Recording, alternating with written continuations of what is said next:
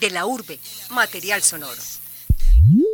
Bienvenidos a De la urbe, mi nombre es Miguel Rojas. Hoy nos encontramos con Gilmer Mesa, filósofo, profesor de la UPB, el TDA y autor de La Cuadra, novela que narra cómo la pérdida atravesó la vida de unos chicos en un barrio de Medellín. Hola Gilmer, ¿cómo estás? ¿Cómo estás Miguel? Muchas gracias por invitarme. Listo. Me gustaría que iniciáramos retomando la pregunta que desarrolla Ana Cristina Aristizábal en su libro Medellín Oscuras, Ética Antioqueña y Narcotráfico. Abro comillas, los valores del antioqueño fueron trastocados por la irrupción del narcotráfico o por el contrario, fueron los valores que ella poseía lo que permitió que el narcotráfico irrumpiera con fuerza volcánica en su seno social. Cierro comillas. Pues yo creo, como también pues por haber leído el libro y, y porque igual yo lo pensaba así que la conclusión que a la que llegan a Cristina y que es lo mismo que yo pensaba desde hace tiempo es que claro, habían unos valores trastocados desde antes y el narcotráfico encontró en esos valores trastocados el caldo de cultivo para ejercer su desarrollo total y pleno. Y además trajo cosas muy importantes para que se diera ese fenómeno con mayor fuerza aquí, fue ese músculo financiero tan brutal que tiene el narcotráfico. Pero creo que eso lo que hizo fue potencializar un montón de, falencias eh, morales, si querés llamarlo, aunque a mí la palabra no me gusta mucho, pero de falencias comportamentales mejor que teníamos y que traíamos históricamente y que han incluso permeado toda la sociedad antioqueña. Bueno, entonces tenemos que el, como los valores tradicionales de la sociedad antioqueña son la familia, la religión y la empresa. ¿Cómo esos valores se permean o cómo se unen con esa dinámica que trajo todo el narcotráfico? Pues que sí, es decir, acabas de describir los tres pilares fundamentales del narcotráfico también, que van a ser el manejo que se le dio como una empresa próspera y pujante, eh, la familia que siempre estuvo por encima de cualquier otra cosa y fueron incluso en muchos casos empresas familiares, el clan de los Ochoa, el clan de los Escobar, el clan de los Gallón, de los Henao, eh, de los Priscos, ¿cierto? Entonces eran empresas familiares. Y todo, pues eh, cualquier cosa de la que nosotros queramos hablar en Antioquia va a estar transversalizada por la religión, que tenemos más arraigada creo que en ninguna otra parte del país. Entonces, ¿hasta qué punto esa religión no es como un bloqueo para el narcotráfico, sino que la permite? O sea, esa flexibilidad moral, ¿dónde nace? ¿Nace en la religión o nace en el antioqueño? No, es que la religión, de hecho, ha sido amañada siempre. Eh, en eso sí yo no creo que tenga una una fijación especial con el antioqueño, ¿no? La religión, pues siempre amparó proyectos nefastos con tal de que no se tocaran los capitales de la religión o que incluso ayudaran a agrandarlos. Eh, no es para nadie un secreto Pío XII lo que hizo con Mussolini y con Hitler. No es para nadie un secreto lo que este Papa actual hizo con las dictaduras eh, argentinas. Es decir, siempre han estado del lado que más les convenga. Y quiera o no, el narcotráfico eh, tuvo una gran influencia en un porcentaje muy alto de la población en Colombia. Y, la iglesia siempre recibió muchos donativos y muchas cosas y se hizo el de la vista gorda con eso. Por eso incluso también hay una relación muy, muy cercana entre toda la iconografía religiosa y la iconografía narca. Y aquí con el narco, por ejemplo, por la sociedad aceptado mientras que tuviera plata, pero también mientras que contribuyera socialmente.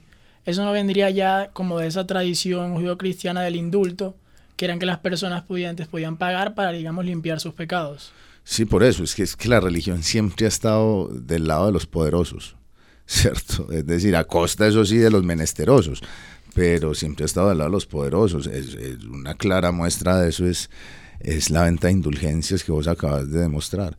La religión siempre ha sabido blanquear los capitales con la promesa de resarcir los pecados. Entonces, casi que volviendo el cielo un club, ¿cierto? El club de los que puedan pagar. Eso ha sido así siempre, desde siempre y para siempre. Entonces, no es raro también que un negocio con unos capitales tan altos como el narcotráfico estuviera vinculado a eso. Ahora, socialmente todavía incluso hasta este 2019 en que es una idea un poco retrógrada, pero todavía hay mucha gente que cree que si algo está permitido por la iglesia es bueno o cuando menos no malo, ¿cierto? Entonces, eh, digamos que ese guiño que le hizo la iglesia siempre a este tipo de negocios estuvo bien visto por la sociedad en general. Y, o sea, ¿qué hizo que Medellín, o sea, en comparación del resto de las ciudades de Colombia, porque en el resto de las ciudades había unas problemáticas sociales, económicas, ¿qué hizo que Medellín fuera el epicentro del narcotráfico de la cocaína? Yo creo que hay varias cosas. Una es la clase dirigente paisa, que siempre ha sido muy cerrada y nunca permitieron que nadie llegara ahí. Entonces cuando llega una clase emergente con unos capitales tan grandes, pues eh, tenían como motivo primordial tomarse el protagonismo que nunca le habían dado las, las clases dominantes. Eso, eh, por un lado. Por otro, la permisividad que ha tenido la sociedad antioqueña con todo el que tenga dinero independiente de cómo se consiga. Es muy clásico y volvemos al libro de Ana Cristina, que parte como de una piedra angular que es el dicho de consiga dinero mijo honestamente y si no consiga dinero mijo que es muy clásico. Es decir, eso aquí siempre, eh, algunas veces de frente y otras disimulado, pero siempre ha sido así. Aquí acordémonos que incluso en el libro lo menciona Ana Cristina, eh, el narcotráfico empezó siendo un negocio de élites y después cuando empezaron las clases emergentes a tomárselo se abrieron porque decían que se había, había sido tomado por negros, llamando negros despectivamente a todos los pobres. Sin embargo, aquí el negro se blanquea muy fácil ¿cierto? Entonces, yo creo que esa es una de las razones. Pero eh, razones hay muchas. Y bueno, o sea, el narcotráfico surge, pero luego ¿qué permite que la sociedad esté como, lo, lo normalice tanto y vienes a despertar con el primer carro bomba? O sea, ¿por qué luego de que nace germina con tanta facilidad? Porque no hay como una, no sé, como unos bloqueos en la familia, como unos bloqueos en la sociedad que le permiten facilitarse porque es que realmente ahí tenemos que hablar de dos cosas. Primero, que el narcotráfico es un negocio a todas, a vista de todo el mundo, eh, próspero. Y que solo adquiere cierta connotación de ilegalidad cuando los Estados Unidos eh, hacen esa campaña brutal contra el narcotráfico. Pero si lo analizamos eh, lógicamente, yo creo que no hay ninguna razón para que el narcotráfico fuera ilegal. Bueno, y si las hay, no son distintas a por qué deberíamos prohibir la mitad de las cosas que hacemos en la vida. Yo creo que la, y yo que pienso que la libertad tiene que empezar por usted meterse en el cuerpo lo que le dé la gana siempre y cuando no le haga daño a eso a nadie. Entonces yo creo que por un lado va la historia del narcotráfico y por otro lado va la historia de la ilegalidad que creo que aquí confluyeron y se hicieron vecinas, pero que muy tranquilamente podríamos desligarlas. Eh, aquí el problema, creo yo, es la ilegalidad, esa tendencia que tenemos nosotros a convalidar y eh, como vos lo decían, normalizar lo ilegal, incluso buscándole atributos. Siempre, entonces uno, a, nosotros nos han vendido unos antivalores como si fueran valores. Entonces a nosotros nos dicen que es muy vivo alguien porque tumba a otro y cosas por el estilo. Eh, yo creo que es más la tendencia a la ilegalidad. Yo hace poco hablaba con una periodista que está haciendo un documental eh, sobre la como el, problema de de la cocaína le dije yo, yo creo que la cocaína no es sino un producto. Aquí el problema es la ilegalidad. Si la cocaína fuera legal, ya nos hubiéramos inventado otros 14, 15, 20 productos ilegales que nos permitieran seguir manteniendo ese, ese afán de lucro que no sigue los, los canales regulares y que se salte esos canales. Nos encanta saltarnos los canales regulares de la legalidad. Yo creo que ese es el verdadero problema. Y, se comprueba incluso en esas corrupciones cotidianas que tenemos, en quedarnos con la devuelta, en no devolver o apagar el celular cuando no lo encontramos, en, bueno, en ese tipo de cosas. Nosotros somos fascinados con la ilegalidad. Y como esa cultura por la consecución fácil, lo ilegal, ¿de dónde nace? O sea, ¿en dónde germina? ¿Es natural del ser? Vea, yo no, no, yo creería que no es natural del ser. Yo creo que sí hay un problema grande en Colombia y en América Latina en general y es una mala educación.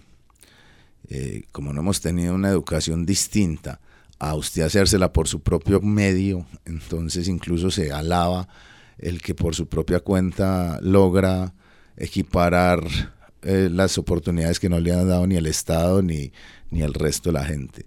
Entonces yo creo que ese privilegiar el hacerlo por su propia cuenta viene muy ligado a una cultura colombiana de donde abundamos los desheredados de la tierra.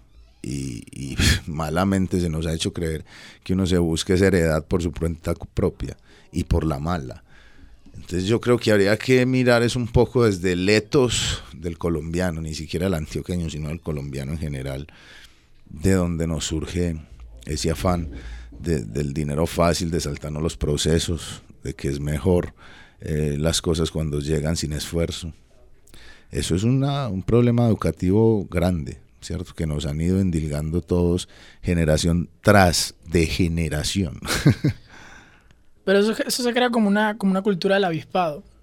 Y esa cultura siempre estaba por debajo, estaba bien avalada con el contrabando, que viene de mucho antes. Sí, sí, sí. O sea, por eso, es que yo creo que el avispado no es sino otra forma de, de loar al, al ilegal, ¿cierto? Entonces, yo lo que yo te iba diciendo aquí los problemas que la gente le llama problemas de narcotráfico no eran problemas de narcotráfico, ya existían desde antes. O sea, aquí se robaron la tierra, se la robaron a los indios y hoy en día en, lo que, en el problema en que estamos. Eh, aquí todo el mundo se ha bregado a robar todo. Aquí el vecino te tira lanza en, en el solar de la casa y te corre dos metros para ver si te lo roba. Es una necesidad de hacer cosas ilegales. Es más, hay, hay casos típicos, pues que no, no vamos a entrar a analizar, en donde teniendo la posibilidad de hacer las cosas legales y las ilegales escogen las ilegales. ¿Cierto? Entonces, es decir, en un equipo de fútbol, en vez de comprar mejores jugadores, mejores entrenadores y tal, prefieren comprar el campeonato. Y vale menos comprar los jugadores y entrenarlos, pero pues es más fácil comprar el campeonato. Así pasa en casi todo. Pero eso, eso realmente no es un problema de narcotráfico, no es el problema de ahora, es un problema que nos han venido enseñando. Nos educaron mal, nos siguen educando mal. Y esa educación no puede ser una herencia de quienes nos conquistaron, de cómo llegó la lógica de los españoles que era saquear, que era imponer, y luego cómo quedó esa lógica dentro de la colonia. Sí, o sea, lo que pasa es que es ya asilar un poco fino también y atribuirle demasiado a la antropología nuestros males actuales. Pero obviamente nosotros sufrimos un proceso colonial muy negro en donde fueron eh, primero el expolio y después la explotación y después la esclavitud llana y directa. Eh, obvio que algunas cosas de esas se nos quedaron. Lo que pasa es que, pues, hay cosas que a mí me parecen muy tesas y es que privilegiemos siempre o defendamos incluso cosas que porque son tradiciones. Y pues no hay sino una manera de acabar con las tradiciones perniciosas y es que cuando a uno le toque continuarlas no lo haga. Entonces, pues decir que nosotros somos como somos, porque los españoles son unos ladrones, también parece que es como sacar el bulto de la responsabilidad que nos toca. Les recordamos que estamos conversando con Gilmer Mesa, autor de la novela La Cuadra, sobre las bases y el legado del narcotráfico en Medellín. Y retornando a todo este demostración de poder que el fin encuentra el narcotráfico, que incluso fue un desafío que hizo Escobar contra el Estado. ¿Qué creo ese culto? Porque obras sociales las hacían antes los curas acá, a veces los grupos empresarios, pero como que el narcotráfico, eh, los capos le fueron tan permisivos porque, bueno, hacían esto, pero mira, que construían, que daban plata. Yo creo que el fenómeno Escobar es un fenómeno que hay que mirar desde otra perspectiva no es ni siquiera por las obras sociales que él hizo, que no las hizo realmente, pues que metió algunas veces una plata, y, pero, pero estaba en alianza con unos curas y otras vainas.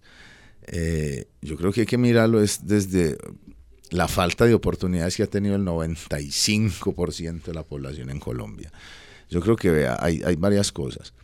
Eh, una es que aquí la clase mm, rica, millonaria, la élite, nunca tuvo una conexión directa con el pueblo. Por un lado lo despreciaban y por otro tenían una conexión más fácil era con las clases altas de otros países y emulaban eso. A mí me da mucha risa cuando dicen que los eh, narcos eran muy... Eh, Europeos. No, que los narcos eran como muy chicaneros, pues, ¿cómo se dice? Muy... Eh, bueno, que, se exhibían y tal. Y, digo yo, pues, bueno, muy excéntrico, era lo que la palabra que estaba buscando. Y yo digo, excéntricos, aquí cuando Pedro Estrada mandó construir un palacio egipcio, aquí cuando Diego Echavarría Misas hizo un palacio medieval, eso sí era excentricidad cuando andaban en la ciudad, pues, por la ciudad en limusina, pero eso no tenían conexión con el pueblo. Yo creo que si algo tuvo Pablo Escobar, que todavía hasta hoy tiene ese fenómeno de identificación, es que se identificó con los más pobres. ¿En qué? En que le enseñó a los pobres cómo ser ricos, ¿cierto? Yo no, y para qué era la plata y cómo se la gastaba uno y cómo incluía a la gente en esos gastos, que es una cosa también muy populista, es decir, eh, la gente recuerda más si se hace una marranada en diciembre a que si construyen un barrio, ¿cierto? Entonces lo, Pablo Escobar lo que hizo fue eso, hacer un montón de, metafóricamente hablando, de pequeñas marranadas para que la gente entendiera en qué se gastaba la plata un man rico que había venido de ser pobre. Eh, a nadie yo creo, en su sano y santo juicio, con la plata que tenía Escobar le hubiera interesado hacer un palacio egipcio o un palacio medieval. A todos les hubiera interesado patrocinar 10 farras de marranos en el barrio para hacer un personaje teso. Entonces yo creo que por eso sigue teniendo esa identificación, ¿cierto? Porque era un tipo populista que que le enseñó al pobre cómo, cómo era rico. Los ricos de aquí nunca hicieron eso, nunca eh, llamaron a los pobres, venga, tan. Es más, cuando los llamaban era porque lo necesitaban para trabajar. Y para trabajar se metían en la vida personal de ellos y los hacían y los como que los dirigían incluso. Acordémonos eh, del caso típico de las damas que para poder adquirir un, un, puesto de trabajo tenían que ser casadas, bien casadas, con hijos, y no podían tener hijos naturales, ¿cierto? Entonces, o sea, eso ya era metérsele al rancho a la gente como para medio vincularlos y eso que como obreros. En cambio, Pablo Escobar no le importaba si el hijo era o no era natural, si venía de tal o cual, a todos les dio un lugar y eso fue muy teso, por eso tuve esa cantera tan grande. Entonces, algo que decía Ducán en el libro de, de María Cristina Estizábal es que, digamos que el narcotráfico desplazó unos valores que estaban caducos, que era lo que tú explicabas, que la élite como que imponía unas leyes de contratación en un momento global que eso ya no tenía nada que ver. Eh, sí, pero, pero yo creo que no solo en... Pues yo estoy de acuerdo con Duncan en eso, claro, pero no creo que solo esas esos valores morales eh, godos y traídos de los cabellos y ese vínculo con la iglesia, ¿no? Desplazó también un montón de valores que ya no podríamos llamar morales sino sociales, ¿cierto? Desplazó ese que, que aquí lo importante era el apellido y que lo importante era la familia y lo blanquito de la piel. No, aquí el narcotráfico puso manifiesto que lo importante era tener plata sin importar de dónde viniera y que era capaz. Ah, ya me acordé, claro, de ahí mismo. Duncan lo dice, ¿cierto? Los, el triunfo teso del narcotráfico era que no los dejaban entrar a los clubes, pero se le comían las hijas. Eso es brutal. Y así fue, ¿cierto? Eh, sí, o sea, pusieron de moda eh, el, el, otro lado de la, sociedad, de la sociedad que no, que no había estado nunca de moda. Y blanquearon de alguna manera el acceso a las élites a través del dinero. Y, o sea, ¿por qué todavía prevalece esa imagen de Escobar después de todo el terror que sufrió Medellín? O sea, después del primer carro bomba que es en el Mónaco, habían casi semanales toda la persecución que hubo los policías. ¿Qué no ha permitido a la sociedad antioqueña tumbar ese ídolo? Es que la sociedad antioqueña ni la sociedad colombiana ha hecho nunca procesos de memoria histórica. Hoy está muy de moda ese término y bueno, pues utilicémoslo, que yo no sé muy bien a quién se refieren con eso siempre, pero aquí no se hacen los procesos, aquí eh, se evitan incluso. Eh, si algo nos permite de alguna eso tiene cosas buenas y cosas malas. Las buenas es que gracias a, a esa finta constante que le hacemos a nuestra realidad podemos todos los días levantarnos y, y seguir agradeciendo que no nos maten. Pero eso no nos permite hacer procesos para no repetirlos. Entonces estas generaciones, por ejemplo, que eso también es la base de Ana Cristina para empezar el libro, no tienen una idea clara de qué fue lo que significó Pablo Escobar en la sociedad, ni siquiera el cartel de Medellín, ni siquiera los paramilitares, ni siquiera nada de eso. Tienen una idea muy distorsionada por ciertas series, canciones, películas y demás que les han mostrado como el lado fashion de, eso, que en cualquier eh, actividad lo tiene. Si vos ves un documental de Messi, todo el mundo quiere ser Messi, lo que no quieren es entrenar como Messi. Eso ya es otra vaina. Eh, y lo mismo, la gente quiere como el triunfo, llamémoslo entre comillas, de los narcos, pero no quieren hacerse cargo del proceso que llevó a eso, que era que mataban gente todos los días y usted para poder llegar a eso tuvo que matar a un montón de personas y llevarse por delante un montón de, pilares fundamentales de la sociedad. Entonces, pues lo obvian, hace una, una elipsis de, esa, de ese proceso. Entonces, por eso yo creo que tienen esa identificación, pero es la misma identificación que tienen con un ídolo eh, falso y fatuo, como los que nos venden hoy en día las redes sociales y los medios de comunicación. Este, hay una parte que tú hablas sobre estos ídolos y es, o sea, al final el narcotráfico sí demostró cómo salir de pobre prácticamente, de una manera muy violenta pero también legó unas estructuras criminales que todavía prevalecen en la ciudad. Eh, sí, no, eh, prevalecen obviamente, lo que pasa es que cambiaron como su dinámica un poquito. Entonces, pues digamos, durante la época del cártel había una estructura piramidal con un capo y, y digamos, renglón seguido de lugartenientes. Eh, y eso se mantuvo incluso, cambió un poco en el 2001 con la llegada del bloque Cacique Nutibara, pero pronto se volvió a esa estructura piramidal con la, con la formación de Don Berna y lo que en el underground se llama la Don Bernabilidad. Y después de que ya cogen a estos capos paramilitares y tal, eh, ya hoy lo que tenemos es como una estructura reticular. Y eso ha traído unas consecuencias nefastas y distintas a la ciudad. Nefastas han sido todas, digamos, distintas, de dinámicas distintas en los barrios y en la forma de vincularnos las personas. Pero, pero bueno, yo creo que eh, algún día tenemos que darnos la discusión real de, no tumbar más edificios por dar golpes de opinión, ni, ni hacer ah, simulacros de actos que se necesitan y empezar a discutir lo que es real.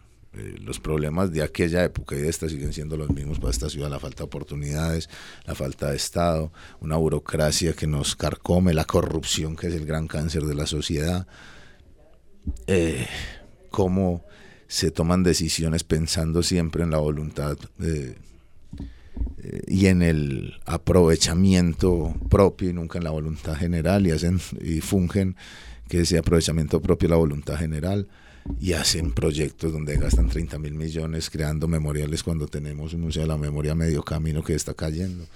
Eh, cosas por el estilo. Entonces yo creo que, obvio, la clase dirigente no, no ha querido nunca conversar con sus dirigidos.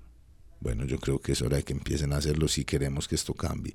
Pero para que cambie también tenemos que empezar a votar por otras personas que sean distintas a esa clase dirigente. Y ahí vamos.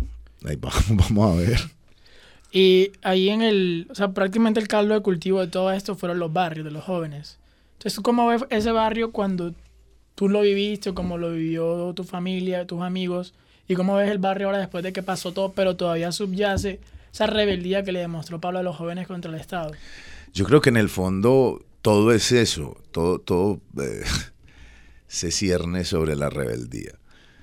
Este man les dio una manera que a mi modo de ver es muy errada, que fue la manera violenta de expresar esa rebeldía. Eh, un dirigente teso les daría otras maneras de expresión, ¿cierto? Esa misma rebeldía, la música, el deporte, otras cosas. Este man, como nunca tuvimos un Estado muy preocupado por eso, les dio la forma de exponer esa rebeldía.